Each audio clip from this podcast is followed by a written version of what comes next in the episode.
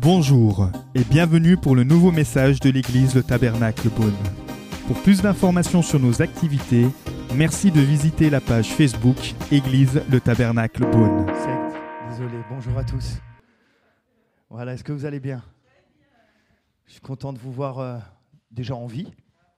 Hein C'est déjà une bonne chose. Et, euh, et, en bonne santé, tout le monde est en bonne santé?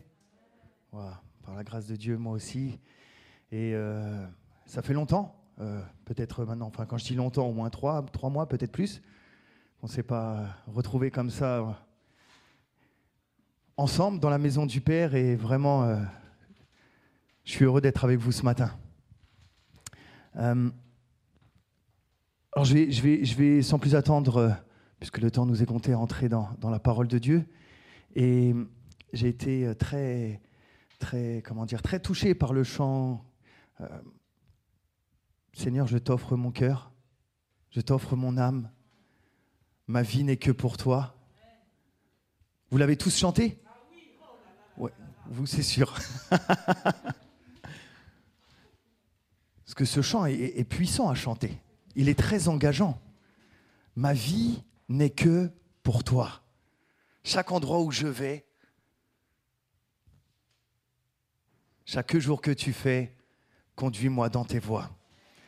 Et nous venons euh, tout récemment de célébrer la Pentecôte et je sais que le pasteur Davidé vous a dit d'aller, qu'il fallait aller et que c'était aussi l'une des raisons pour lesquelles euh, le Saint-Esprit nous a été donné essentiellement, euh, qui est d'aller faire de toutes les nations des disciples et que le Seigneur nous a oints pour pouvoir porter cette bonne nouvelle et que c'est peut-être notre raison d'exister. Bien évidemment pour adorer, pour vivre pour lui, mais aussi pour entrer et vivre pleinement ce grand commandement qui est euh, de témoigner. Et hum, ce chant est très engageant euh, parce qu'on est en train de dire, Seigneur, je te donne tout finalement, conduis-moi uniquement dans tes voies parce que ma vie n'est que pour toi. Et euh, c'est des chants qui, je l'espère en tout cas, nous encouragent, nous amènent à réaliser toujours davantage que c'est ce que Dieu attend de nous. Mais qu'en est-il euh, réellement au quotidien Euh, D'être systématiquement, jour après jour, dans les voies du Seigneur. Et c'est vrai que dans ce temps de Pentecôte, euh, le Seigneur m'a invité vraiment à, peut-être approfondir le rôle du Saint-Esprit. Parce que le rôle du Saint-Esprit, c'est effectivement, jour après jour, alors de nous révéler toute la vérité de Jésus, qu'a fait Jésus, qu'a dit Jésus, de nous enseigner les chemins, mais, aussi de nous conduire. De nous conduire. Nous conduire jour après jour où? Dans la volonté parfaite du Père. Et euh, on entendait tout à l'heure, voilà, ceux qui, arrivent peut-être, qui découvrent la foi. Euh, voilà, on sait, nous, chrétiens, qui avons peut-être quelques années derrière nous, pour certains, euh, que euh, la vie avec le Seigneur, voilà, c'est- une vie où il nous faut grandir, où il nous faut croître, où nous découvrons saison après saison davantage qui est Dieu. Nous prenons en maturité aussi spirituelle au niveau des révélations que Dieu nous, nous accorde par son Saint-Esprit au travers de tout ce que nous vivons année après année et, et on n'est jamais arrivé. Mais ce matin, j'aimerais justement parler de cette croissance parce que de la même manière que un jour euh, nous nous sortons quelque part, en, quelque sorte du, ventre de nos mères, euh, bah, on commence comme on, pourrait appeler ça euh, la vie co- comme des bébés, puis comme des enfants, puis comme des adolescents. Et un jour, nous pouvons nous revendiquer adultes. Et j'aimerais ce matin nous dire que sur le plan spirituel, il en est de même. Et je ne sais pas là où vous vous trouvez ce matin dans, dans votre maturité spirituelle. Est-ce que vous êtes peut-être encore à l'état d'enfant? Est-ce que peut-être à l'état d'adolescent? Ou est-ce qu'aujourd'hui euh, vous êtes en mesure de dire je, je- je me- je me sens, je me crois euh, adulte, spirituel, dans le corps de Christ, dans, dans la moisson du Seigneur? Et on va voir certains points ensemble qui va permettre peut-être à chacun de faire le, constat d'où il en est aujourd'hui et vraiment l'encouragement que le Seigneur veut adresser à chacun de nous, c'est d'aller, d'avancer, de continuer la course. Alors, en introduction, j'aimerais lire euh, un passage qui, qui se trouve dans, dans l'évangile de Luc, au chapitre 2, du verset 41 au verset 50. Luc 2, 41 jusqu'au verset 50. Il nous est dit, les parents de Jésus allaient chaque année à Jérusalem, à la fête de Pâques. Lorsqu'il fut âgé de douze ans, ils y montèrent selon la coutume de la fête. Puis, quand les jours furent écoulés et qu'ils s'en retournèrent, l'enfant Jésus resta à Jérusalem. Son père et sa mère ne s'en aperçurent pas. Croyant qu'ils étaient avec leurs compagnons de voyage, ils firent une journée de chemin et le cherchèrent parmi leurs parents et leurs connaissances. Mais ne l'ayant pas trouvé, ils retournèrent à Jérusalem pour le chercher. Au bout de trois jours, ils le trouvèrent dans le temple, assis au milieu des docteurs, les écoutant et les interrogeant. Tous ceux qui l'entendaient étaient frappés de son intelligence et de ses réponses. Quand ses parents le virent, ils furent saisis d'étonnement, et sa mère lui dit, Mon enfant, pourquoi as-tu agi de la sorte avec nous? Voici, ton père et moi, nous te cherchions avec angoisse. Il leur dit, Pourquoi me cherchiez-vous? Ne saviez-vous pas qu'il faut que je m'occupe des affaires de mon père? Mais ils ne comprirent pas ce qu'il leur disait. Amen. C'est une histoire, euh, je ne sais pas si tous l'avaient déjà lu, l'avaient médité. Euh, il, y a, énormément de choses à tirer, mais ce matin, dans cette introduction, j'aimerais peut-être juste mettre l'accent sur euh, le parcours de Jésus dans cette, dans cette courte histoire. Il nous est dit qu'il est enfant.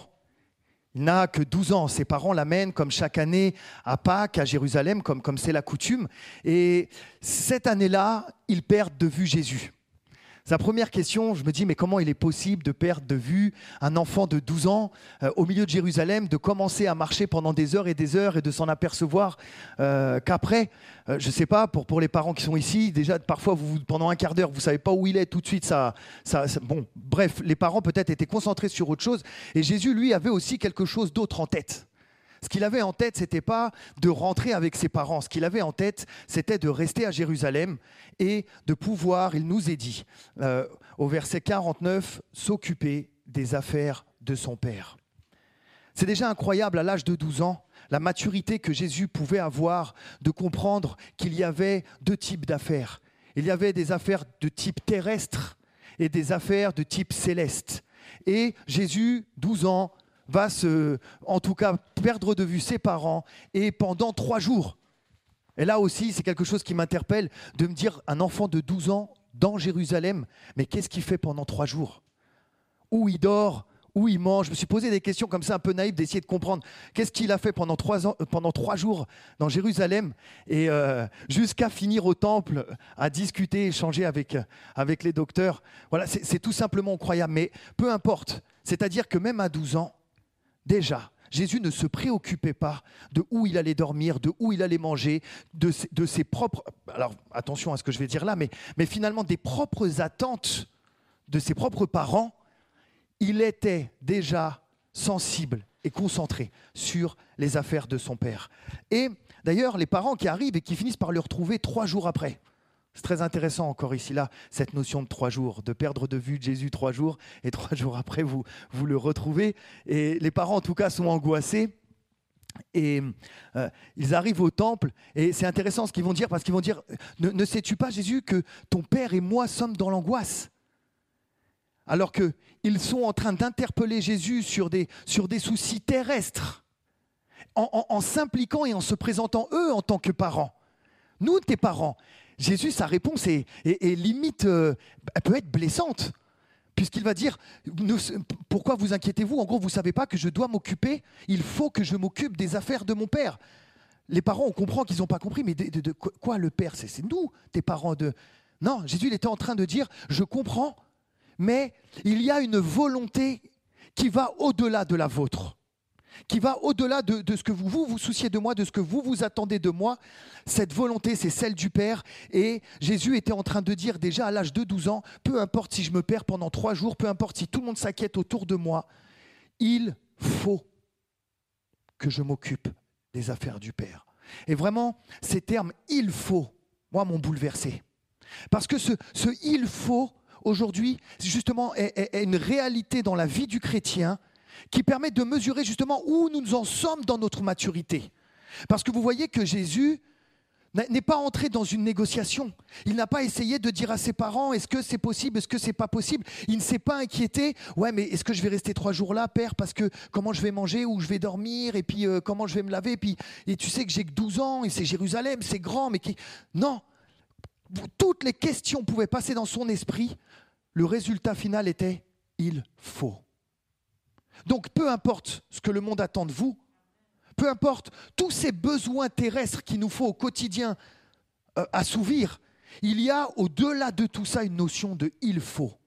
Et aujourd'hui, c'est intéressant parce que nous-mêmes, chrétiens, dans notre marche, comme tous les êtres humains, on a des besoins. On a des besoins, on a tous besoin de se nourrir, on a tous besoin de s'habiller, on a tous besoin de se loger, on a tous besoin de, travail, on a tous besoin d'argent, on a tous besoin d'une vie sociale, on a besoin d'être avec nos amis. Mais après, il y a encore d'autres besoins qui viennent par la suite qui sont peut-être tous ou plus ou moins justifiés, parce que là, il est question de besoins primaires que je viens d'exposer. Mais après, il y a des, besoins où les gens euh, veulent, euh, par exemple, se sculpter un corps d'athlète. Euh, il y a des gens qui ont envie d'avoir une superbe voiture, donc travailler plus pour l'obtenir, une plus grande maison. Il y a des gens qui veulent faire beaucoup de voyages, beaucoup de choses encore, d'autres secondaires. Et vous, et vous voyez, vous avez toutes sortes de besoins comme ça dont l'Église n'est pas épargnée. Et pour répondre à ces besoins, mais tous les jours, il y a du temps qui est pris, il y a de l'énergie qui est consacrée, il y a de l'argent qui est donné. Et, j'irai même encore plus loin, il y a plein de gens qui, qui rôdent autour de nous pour essayer de répondre à ces besoins, de nous occuper encore davantage. Ces gens, c'est peut-être euh, ces amis qui t'appellent sans cesse et qui veulent sortir sans cesse et puis qui t'empêchent peut-être de prendre du temps dans la parole. C'est peut-être ton employeur qui te demande toujours, toujours autant et autant et autant. Tu passes ton temps derrière le bureau et pendant ce temps-là, tu ne peux pas être dans les affaires du Père. C'est peut-être toutes sortes de, choses que tu rêves d'activités, de loisirs, de divertissements. Hein Peut-être que la console de jeux vidéo, elle, te garde, elle te tient, elle te tient, et puis pendant ce temps-là, bah oui, bien évidemment, tu n'es pas en train de témoigner à tes amis. Et il y a toutes sortes de gens, les salles de sport qui tournent autour de vous, il y, a, les supermarchés toujours en train de trouver des, nouvelles techniques pour vous amener, puis pour vous garder dans les rayons, à poursuivre, à poursuivre des choses. la mode, euh, euh, Ikea, on pourra en citer comme ça plein, des, choses qui passent leur temps à vouloir même euh, occuper les chrétiens aux choses terrestres. Et il y a une sursollicitation. On pourrait parler des réseaux sociaux, on pourrait, parler de Netflix, on pourrait, sans vouloir citer, on pourrait parler de tas de choses, mais tout ça accumulé. Il y a, euh, bah, systématiquement toujours une bataille euh, entre, la réalité du temps que je passe à m'occuper des affaires du Père et finalement celle que je passe autour de moi. Alors, le il faut démontre en tout cas que Jésus-Christ, lui, avait choisi, malgré son jeune âge, de ne pas négocier.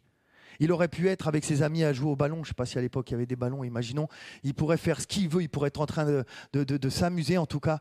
Et son choix a été d'aller s'occuper des affaires de son père. Et j'aimerais vraiment ce matin, voilà, nous rappeler que tous les besoins que j'ai exposés, Dieu les connaît. Il le sait. Il sait mieux que chacun d'entre nous ce dont nous avons besoin chaque jour, ce qui nous est nécessaire, ce qui nous est vital pour pouvoir vivre, j'ai envie de dire de manière un minimum décemment, euh, de pouvoir être vêtu. La Bible nous dit bien que le Seigneur s'occupe du boire, du manger, et que si les oiseaux euh, euh, ne, ne manquent de rien, alors à plus forte raison, nous, il est impossible qu'ils puissent nous délaisser sur ces plans-là. Alors, j'aimerais justement nous dire que lorsque nous arrivons, lorsque nous découvrons la grâce de Dieu, c'est-à-dire, on va entrer dans, justement ce premier point de, la maturité qui est, qui est l'enfance. C'est-à-dire, nous, nous naissons spirituellement, peut-être un jour par le biais d'un ami, d'une amie, d'un pasteur, d'une église, d'un chrétien. Voilà, vous, avez entendu le message de l'évangile et, et il, y a quelque chose qui, qui s'est produit dans votre vie. Vous avez découvert la grâce de Dieu, le salut pour votre vie et Jésus-Christ, Sauveur et Seigneur. Voilà, tout commence là. Et le Seigneur, bien souvent, lorsqu'il choisit de nous toucher personnellement, il le fait par toutes sortes aussi de, réponses à des besoins qui étaient les nôtres à ce, moment-là. Un besoin de maladie, un besoin de restauration, un besoin en provision. En tout cas, le Seigneur aime utiliser une réponse à un besoin pour produire le miracle et, nous montrer, nous révéler personnellement qu'il est là avec nous, pour nous, et qu'il a un plan pour notre vie. Alors, nous sommes là, à ce moment-là, à l'état d'enfant. On découvre C'est comme si on arrivait dans la maison du Père et on découvrait tous les trésors. Et vraiment, cette, cette, euh, cette image d'enfant, ça me faisait penser à mon propre fils. Et euh, le confinement nous a un peu rapprochés. Il a, il a 4 ans. J'ai passé beaucoup de temps avec lui et à faire toutes sortes d'activités euh, parce qu'il fallait bien l'occuper. Et j'observais et je, me rendais compte qu'il y avait peut-être une similitude entre les enfants là comme ça et les enfants dans l'église qui découvrent aussi qui est Jésus. Mon fils, lui, voilà, ce qui l'intéresse dans la maison, c'est pareil, c'est les trésors. Lui, ce qu'il veut, c'est qu'on puisse s'occuper de lui. Il veut que le Père qui est dans la maison veille sur euh, ses besoins. À aucun moment, il a une foi incroyable. Hein. Il m'a jamais dit qu'il doutait que si son assiette allait être remplie ou pas. Il n'a jamais douté que, que, le lendemain, il n'allait pas avoir des vêtements propres pour lui. Il est dans une foi incroyable par rapport à ça. Ça, c'est un exemple. Peut-être il y a quelque chose à, à réfléchir par rapport à justement avoir la foi d'un enfant. Bref, en tout cas, sur la maturité. Sur la maturité, bah, ce qui l'intéresse, sa question préférée déjà, c'est papa, qu'est-ce qu'on mange? Ensuite, c'est euh, euh, papa, on joue à quoi? Et il faut systématiquement l'occuper. J'ai presque envie de dire euh, le divertir. C'est-à-dire que pour lui, la maison du père, c'est voilà, c'est un grand parc d'attractions où il y a toutes sortes de choses à vivre. Et dès qu'il a vécu un bon moment avec le père, il en veut un autre moment. Mais c'est toujours centré sur lui, par contre. Ah, lui, il ne s'intéresse pas de savoir euh, si moi, euh, j'ai envie de jouer à ce jeu-là. C'est lui qui a décidé. Euh, et, j'ai essayé des fois d'imposer mes jeux, j'ai jamais réussi. Je ne vous parle pas des dessins animés, où des fois, pour m'avoir, il me dit Viens, papa, on regarde un dessin animé. Et moi, je lui dis Ok, mais c'est moi qui choisis. Alors au début, il dit Ouais, il n'y a pas de souci, papa. Quand c'est avec moi, c'est toi qui choisis. Une fois qu'on s'assoit, jamais il veut lâcher la télécommande.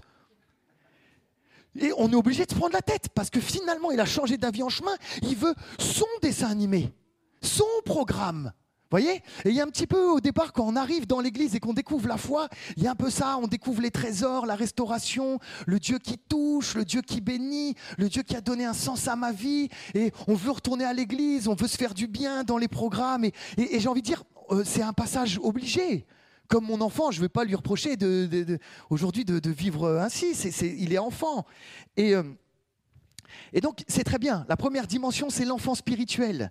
C'est-à-dire, il est venu à l'église et au départ, il, vient à l'église non pas pour servir, non pas pour être utile au Père, mais pour aller mieux. Et c'est vrai. Et il y a bien des fois, puis de temps en temps, ça peut nous arriver encore, même si on a beaucoup d'années de, ministère, ou enfin, je veux dire, de, vie chrétienne, de temps en temps, on se dit, ah bah ce matin, je vais aller à l'église, mais on ne se rend pas compte, mais, mais comment dire, inconsciemment, notre but de ce matin-là, c'est pas venir de rendre un culte à Dieu, c'est d'espérer qu'il y a quelque chose pour qu'on aille mieux. C'est vrai, hein? Et ça, euh, ça, c'est, et, le Seigneur, dans sa grâce, répond, donne, parce qu'il abandonne jamais ses enfants. Et c'est pas un problème, et ça en sera jamais. Le vrai problème, c'est quand on reste à l'état d'enfant toujours. Parce que quand on reste à l'état d'enfant toujours, eh ben finalement, on est focalisé sur notre santé spirituelle jour après jour. C'est que mon bien-être chrétien en fait. Et je, remarquais pendant ce confinement, je sais pas pour certains, mais Internet est, incroyable parce qu'il y a un nombre de ressources maintenant infinies euh, pour, pour les chrétiens. Et en fait, bah, comme tout, il y a les bons côtés, puis il y a les moins bons. Euh, il y a les deux faces de la pièce. Et, je ressens en tout cas que ce confinement a poussé beaucoup à produire énormément de ressources. Et si vous faites, vous regardez maintenant, travaillez votre regard à ça lorsque vous, vous, lirez dorénavant, des choses euh, pour qu'on aille mieux justement. Tout le temps tourner sur nous. Comment vous pouvez aller mieux spirituellement? Comment En fait, finalement, vous pouvez vivre votre vie tranquille dehors, mais spirituellement bien. Voyez? Et toutes sortes de réponses sur, euh, sur euh, comment vous obtenir les promesses, comment vous pouvez vous attirer la bénédiction, comment les clés pour réussir votre vie euh, spirituelle, les clés pour réussir votre vie au travail, comment être sûr de trouver votre destinée, parce que c'est important que vous, vous réussissiez, c'est important que vous, vous alliez au sommet avec le Seigneur. Et, et ça, ça peut... Sans, sans qu'on s'en rende compte, nous amener à vouloir développer notre petit royaume dans le royaume. Voyez? Il y a les affaires du Père, mais à l'intérieur, il y a les miennes aussi. Et ce qui est important, c'est de vivre ma vie tant que je suis bien spirituellement, dans ma peau, dans la paix, dans la joie, et que finalement, je peux jouir de tous les plaisirs de ce monde. Et dès que je vais mal, hop, je vais trouver de la ressource qui va répondre à mon besoin. Parce que mon besoin devient le besoin essentiel. Alors, je crois vraiment que ça, c'est une première étape et que le Saint-Esprit, voilà, par, la grâce de Dieu, nous amène à réaliser voilà, qu'il nous faut être enfant, découvrir tout ça. Et vous voyez bien que le Seigneur se laisse découvrir. Et le Seigneur a, plein de trésors pour ses enfants à chaque, euh, j'ai envie de dire, saison de la, de la vie. et bien évidemment, c'est un Père aimant. Mais son amour et la révélation de sa grâce par le Saint-Esprit doit nous amener à comprendre qu'il y a toujours une nouvelle dimension dans la maturité. Et la, dimension qui vient après, c'est la dimension, on grandit un peu en tant qu'enfant, et là, on devient adolescent. Et l'adolescent spirituel, euh, il a avancé. L'adolescent spirituel, euh, il souhaite appartenir au Christ euh, pour servir, mais non pas simplement que pour aller mieux. Il, commence un petit peu à trouver un équilibre. C'est-à-dire, et j'ai été euh, pendant 4-5 euh, ans pasteur d'ado, donc j'ai eu le temps de, vraiment observer comment ça fonctionne. L'adolescent spirituel, il est, il est, comment dire, il est intéressé hein, par les choses de Dieu. Il, il est toujours partant au départ pour, euh, pour servir, pour entrer dans un nouveau projet. Lorsque, lorsque on lui donne une direction, il a au départ beaucoup de joie. il peut être très enthousiaste, mais il fonctionne aussi beaucoup à l'émotionnel. C'est-à-dire que on lui donne un élan et il le prend, il rend gloire à Dieu. Mais aussitôt que viennent, arrivent les premiers problèmes ou les premières difficultés, l'adolescent spirituel entre toujours et je ne sais pas si vous avez des ados si vous voyez des ados dans la négociation. L'adulte spirituel négocie toujours. Et je me souviens de, pour ma part, euh, les rapports avec mon père quand j'étais adolescent. Et ouais, j'ai des souvenirs, mais comment on tentait de s'arnaquer l'un et l'autre tous les deux pour euh, lui essayer d'obtenir mes faveurs, c'est-à-dire, euh, en gros, tu es adolescent, tu commences à avoir l'âge pour aider à la maison. Il y a des choses que tu peux faire. Quand tu étais petit, on nettoyait tout derrière toi, on faisait tout derrière toi, on a bien compris que l'équipe ménage de la maison, elle t'intéressait pas, tu étais un enfant, on t'a laissé, maintenant tu as grandi, et ben la maison du père, on peut commencer à faire des choses ensemble. Et oui, d'accord, je peux t'aider papa, mais, hein, ce mais. En gros, ce mais, c'est, ça peut être euh, combien tu me donnes pour le faire. D'accord? Papa, ah, on va le faire, mais on va le faire ce jour-là et telle heure. Parce que l'adolescent spirituel est prêt à servir le Seigneur, mais attention, il faut que ça rentre dans son cadre à lui. Il faut que ça rentre dans son planning, parce que s'il a déjà prévu quelque chose, les affaires du Père et les siennes, ça y est, ça part en négociation.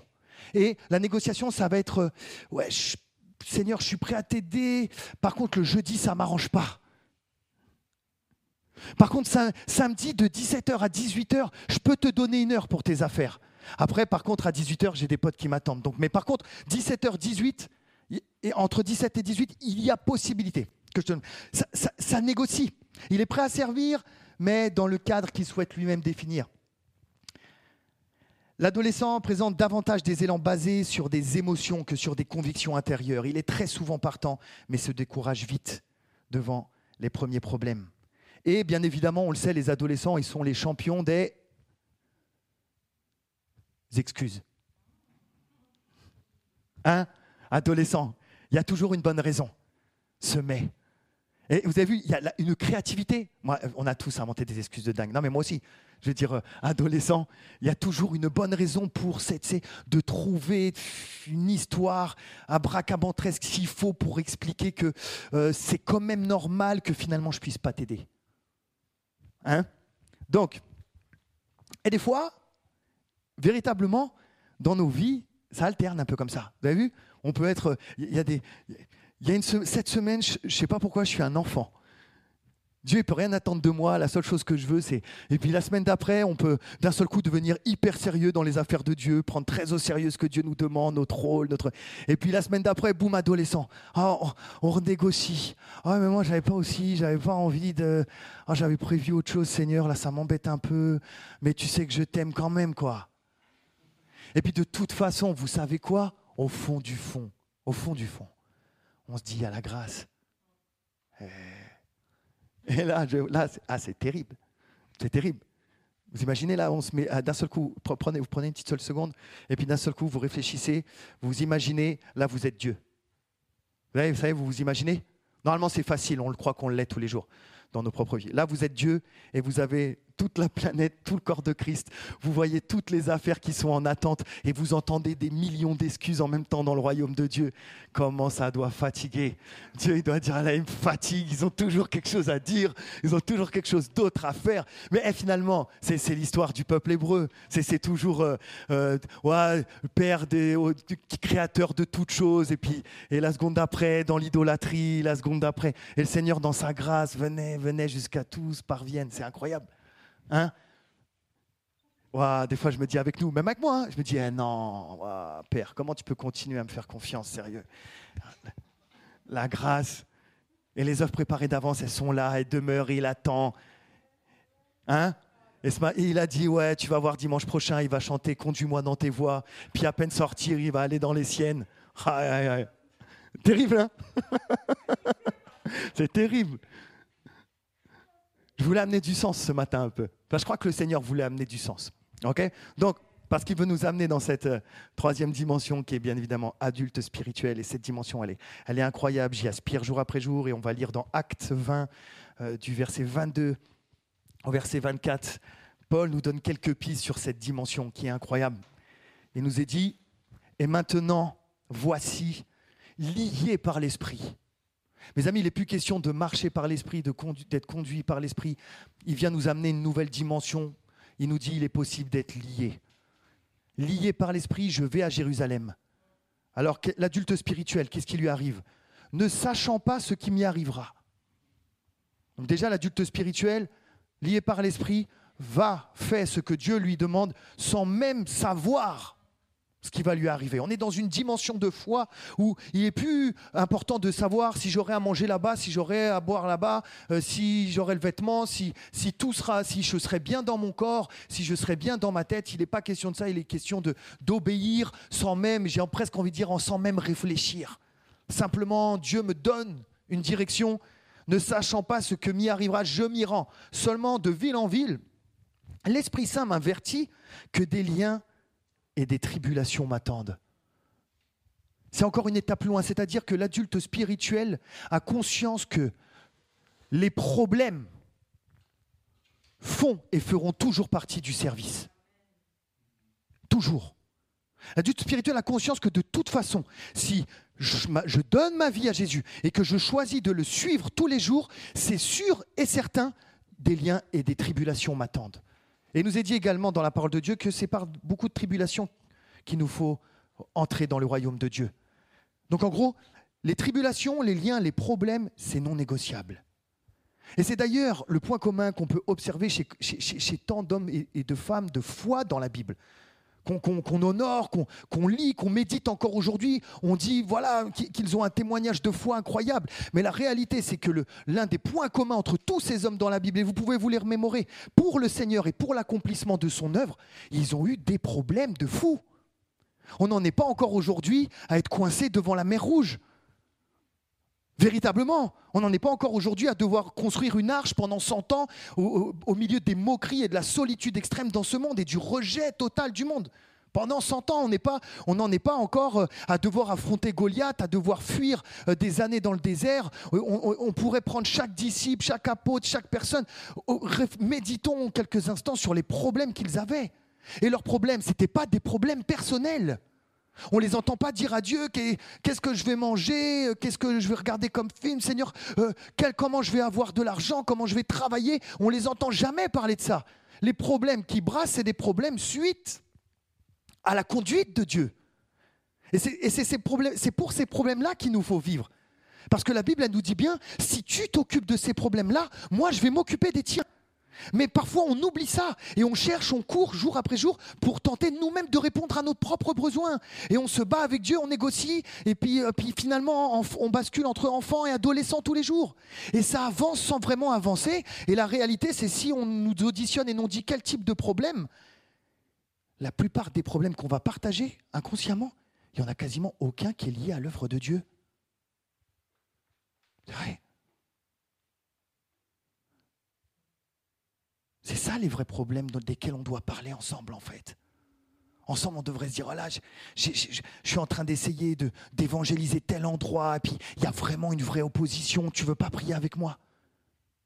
J'ai un voisin, j'ai un collègue, quelqu'un de ma famille qui a atteint telle maladie. Voilà, j'aimerais tellement qu'il y ait la guérison. Il faut qu'on arrive à trouver, il faut, faut qu'on prie ensemble. Tu es prêt à venir prier avec moi?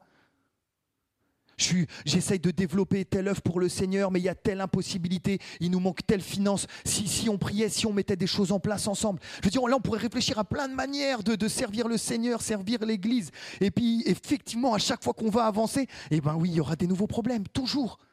Et, l'apôtre Paul, justement dans ce passage, nous dit par la suite, mais je ne fais pour moi-même aucun cas de ma vie. Parce que si je commence à faire cas de ma vie, mais je vais fuir tous ces problèmes. Et je vais retourner au mien.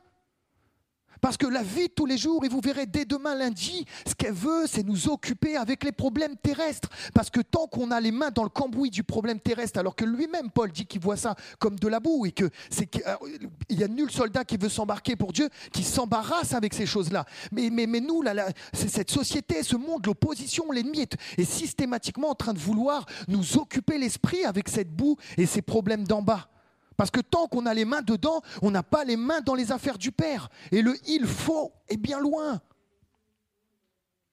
Et on attend dimanche prochain en espérant que le Saint-Esprit va encore nous remettre un coup de fouet pour repartir encore à nouveau. Et après ça, et on retourne un peu à l'état d'enfant. Et on se ressaisit, on remonte à l'état d'adulte. Bien sûr que c'est ça aussi l'adolescence. L'adolescence, c'est justement ce, déséquilibre. C'est d'être tantôt chaud, tantôt froid, tantôt on veut changer le monde, tantôt on n'arrive pas à sortir, on se fait, comment dire, renverser par une couette chez nous. La couette arrive à nous empêcher de faire l'œuvre. C'est fort. Hein? C'est pas un démon, c'est le démon de la couette. Pensez au démon de la couette, il est terrible.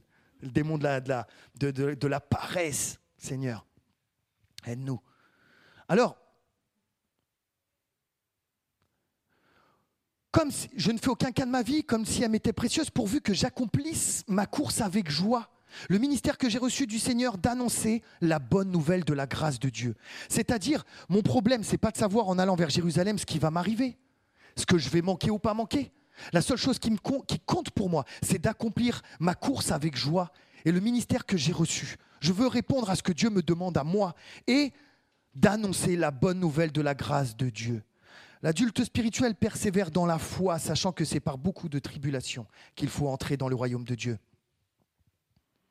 L'adulte spirituel développe son intimité avec Dieu dans le but de le servir et non de se servir. Il sait que les souffrances et les problèmes sont inévitables. Il s'occupe des affaires du Père avec la ferme conviction que Dieu s'occupe des siennes. Il ne sait pas toujours ce qui l'attend, mais ne fait aucun cas de sa vie. Waouh, c'est un niveau, c'est on y aspire hein, d'avoir euh, cette stabilité, cette maturité, de pouvoir se maintenir dans le temps, à réussir à faire taire tout ce qui se passe là-dedans parfois, qui au travers de notre chair hein, veut qu'au quotidien nous soyons le centre de notre existence. Et j'aimerais conclure avec euh, la quatrième dimension. Ce je crois, Dieu voulait me, j'espère, hein, ce matin, me révéler une quatrième dimension. Et parce que peut-être que là, ce matin, il y a certains d'entre vous qui sont en train de penser, ouais, tout ça, ça m'intéresse et, et, vraiment, j'aspire à pouvoir grandir dans la foi, grandir en maturité. Maintenant, euh, le pasteur, il est bien gentil parce que là, on parle de l'apôtre Paul, euh, mais euh, moi, ma vie, s'il savait, s'il savait le parcours que j'ai traversé, s'il savait les difficultés qui ont été les miennes, s'il savait euh, euh, dans, quel péché je suis coincé aujourd'hui, s'il savait l'éducation que j'ai eue, s'il savait l'environnement dans lequel j'ai grandi, s'il savait les coups que j'ai déjà eus dans la vie. Moi, aujourd'hui, j'aimerais bien faire tout ça. Mais comment? Comment? On peut prétexter que ça ne sera jamais aussi simple. Parce que voilà, ça semble peut-être chaotique, et pour, certains peut-être parce qu'il y a déjà eu aussi un ensemble d'échecs. Peut-être même ce matin la souffrance dans votre corps, toutes sortes de troubles auxquels Dieu ne répond pas. Et j'aimerais lire, pour introduire cette quatrième et dernière dimension, euh, dans 2 Corinthiens, verset 12, du verset 5 à 10. Et là, c'est incroyable ce que nous dit Paul. Paul, il nous dit que au bout de sa vie, il prend conscience que, waouh, en fait, il a un ministère de fou. il sait, au final. Il sait que Dieu lui a révélé particulièrement à lui des choses profondes et lui a donné un appel qui est encore aujourd'hui, on le voit 2000 ans après, et un appel tout simplement incroyable. Et il va dire, je me glorifierai d'un tel homme, mais de moi-même je ne me glorifierai pas, sinon de mes infirmités. Si je voulais me glorifier, je ne serais pas un insensé. Je pourrais le faire parce que je sais ce que j'ai fait et de laquelle manière Dieu m'utilisait, m'a utilisé. Mais je m'en abstiens afin que personne n'ait à mon sujet une opinion supérieure à ce qu'il voit en moi ou à ce qu'il entend de moi.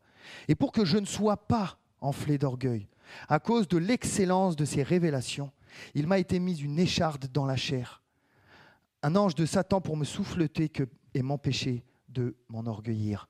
Trois fois j'ai prié le Seigneur de l'éloigner de moi et il m'a dit, ma grâce te suffit, car ma puissance s'accomplit dans la faiblesse.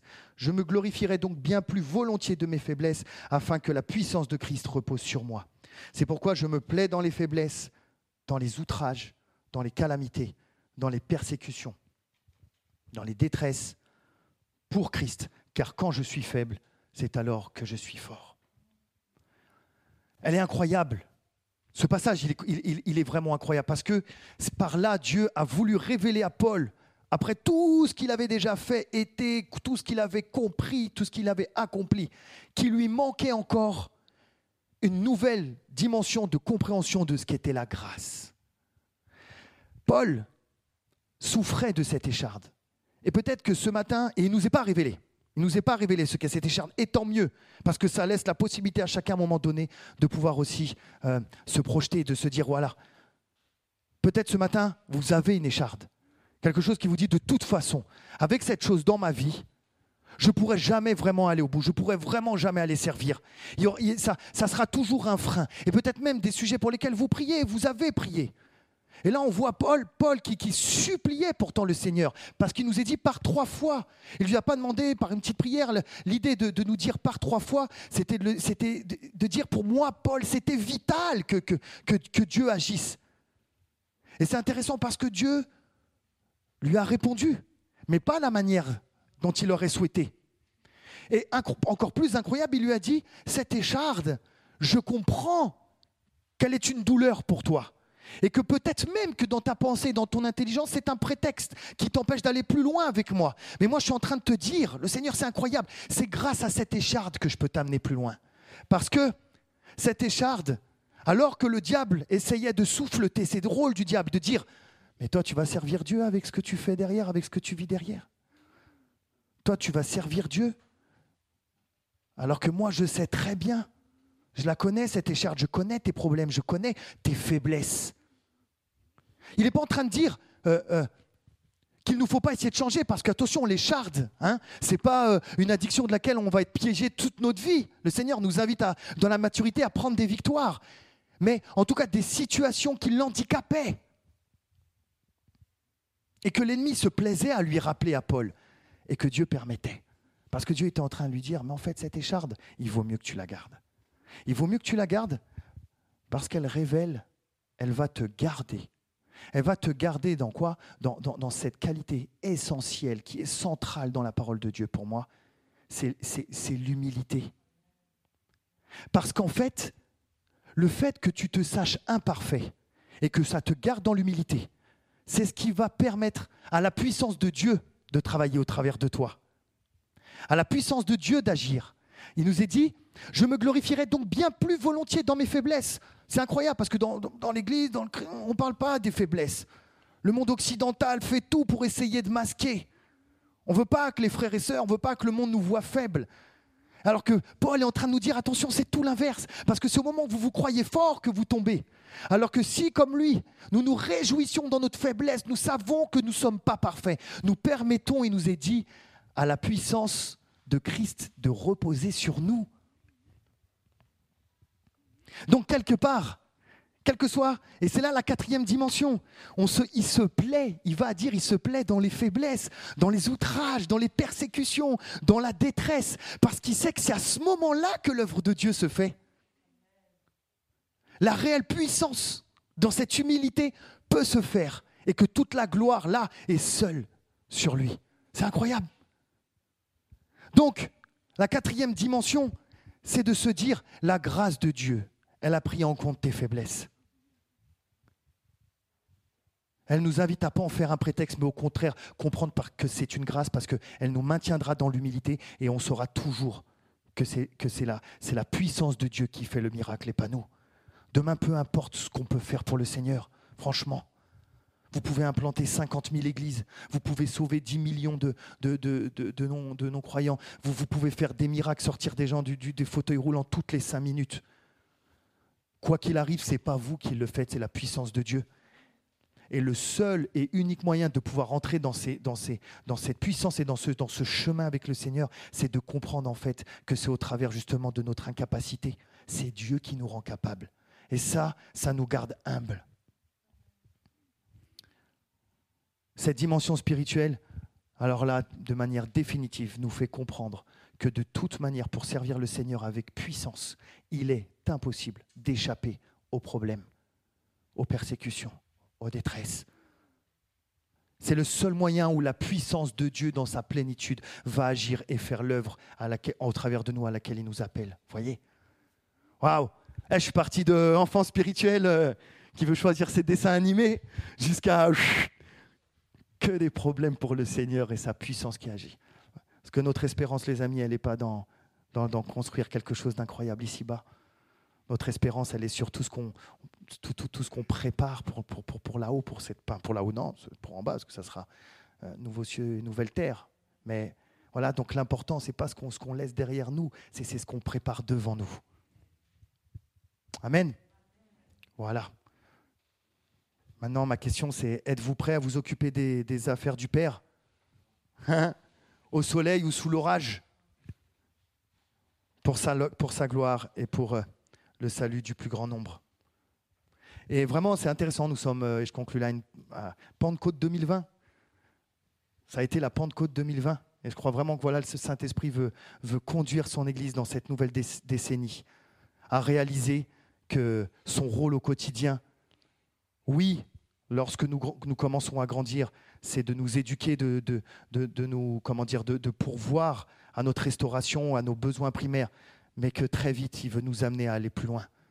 Et que le dimanche matin, lorsqu'on va chanter Conduis-moi dans tes voix, et que lui va dire Ok, pas de souci.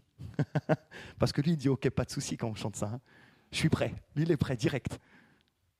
Voilà. Mais quand on repart dans la voiture, il faut que ce soit lui qui soit au volant et pas nous.